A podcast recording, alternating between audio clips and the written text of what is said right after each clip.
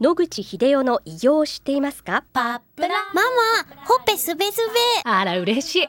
パパも毎日元気で疲れ知らずね。まあな。おばあちゃんも近所で若いと評判だよ。おかげさまで。おじいさんいつまでも健康で幸せですね。うん。野口英世の医師により開発されたパプラール。老化や万病のもと活性酸素を分解してあなたの健康を守ります80年のロングセラー使い続けた人が知っている安心の品質と効果。その悩みいつまで我慢しますか？お問い合わせは東洋厚生製薬所または武蔵野製薬へ。白川先生おはようございます。おはようございます。今週もお話をどうぞよろしくお願いいたします、はい、よろしくお願いします。本日もリスナーからの相談です、はいはい健康診断の結果で、はい便に血液が混ざっているとのことで、要精密検査という通知が来ました。これは、どんな精密検査をしなくてはならないのでしょうか？はい。便潜血反応っていうのは、これは大腸を調べる検査です。出血する病気は何ですかという質問に変えることができますね。まあ一番多いのは、ポリープか大腸がんということになります。はいそれで、消化管の特徴としまして、下の方の臓器に行けば行くほど、癌は上へ伸びていくという性質があります。ポリープの先端は癌化する可能性が大腸では高いと。一方、胃ではですね、胃がんはこう穴掘っていくわけですね。海洋と一緒で。従いまして、胃にポリープがあっても、癌化することはほとんどないので、いくらポリープがあっても、ほったらかしてます。全然大丈夫です。なので、胃と大腸、上と下とでは全然違うわけですね。で、考えられる病気としては、胃のポリープがあるか、もう大腸の癌があるかとことになりますので、一番手っ取り早い方法は、大腸のカメラを入れさせていただくと。いうことで、でも、それ嫌な人もいますので、今はあの、3D のあの CT というのが出まして、立体的に大腸を観察して映し出すことができるような CT ができました。なので、まずこれを受けられるのが一番苦痛がない。しかも保険効きますので、費用もそんなにかかりませんので、一番簡単に受けて、そういうやばい病気を指定できるためには、それが一番いいんじゃないでしょうか。で、この頃だんだん普及しておりますので、そういう機械を置いてますかっていうのを、検診を専門にやってるようなクリニックとか、病院にお聞きになったらわかると思いますので、昔はもう大腸内視鏡をしなさいっていうことがもう必須のような感じでしたけど、今はこういう検査でさらにスクリーニングして危険がないようだったらそこまでやる必要はないということでいいんじゃないでしょうかということです。あの、一番発見されやすいのはでもカメラなんですか？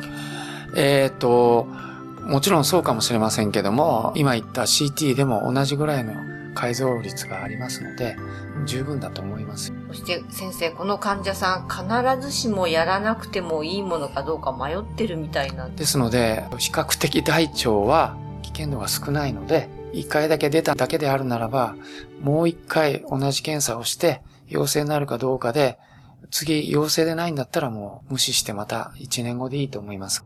はい。先生、ポリープや癌以外に考えられるものってありますか、大腸形質っていうのがありまして、まあ要するに袋ができちゃうんですね。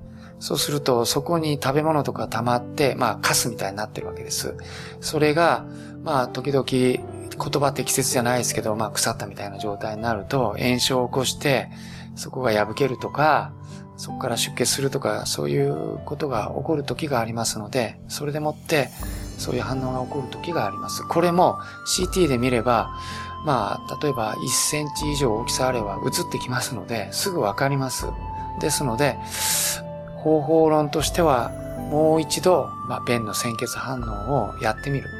それで、陽性になったら次、そういう CT とかをやってみる。それでもまだ怪しいところがありますよって言ったら、仕方ない内視鏡をやると。そういう順番で、その途中でネガティブになったら、もうそこから先はやる必要はないと思います。はい。あ、先生、ネガティブっていうのは、鮮血反応が出ないということそうですね。2回目やったら出ませんでしたと。あるいは CT やってもどこも怪しそうなところがありませんでしたというんであれば、次のステップに進む必要はないと思います。はい。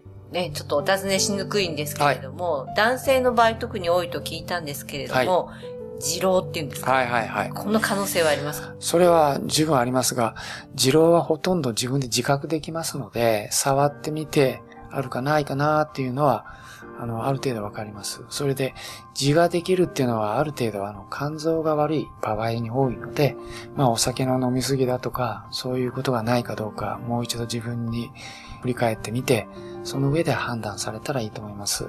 持論は自分で知覚できますので、わかりやすいと思います。はい。今大発見だったんですけども、その痔と肝臓って関係があるんですか？消化器系胃から肛門までありますね。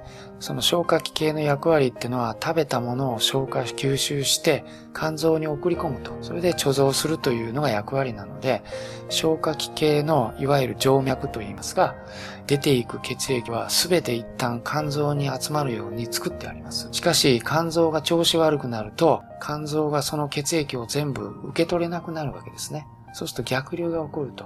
そうすると、ちゃんと血液が流れなくなってしまうので、まずいということで、2箇所だけ肝臓を通らずに全身の血液に戻っていく通路が作ってあるわけです。それが食道と肛門なんですね。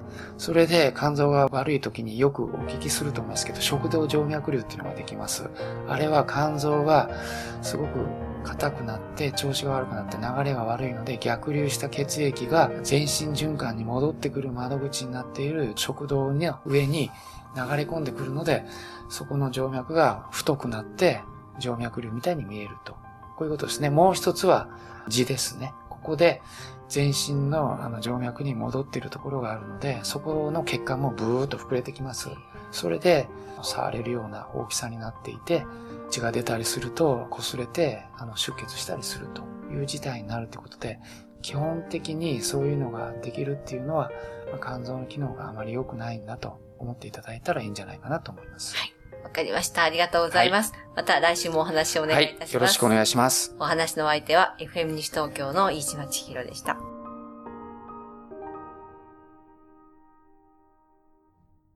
日々進化するがん治療一般的な治療では無理と言われてしまったんですが諦めない独自の治療法を提案。これまでの治療がとても辛くて。まずは痛みを与えない安心できる希望の治療を。赤坂フロイデクリニック。お問い合わせご予約は電話0364347111 0364347111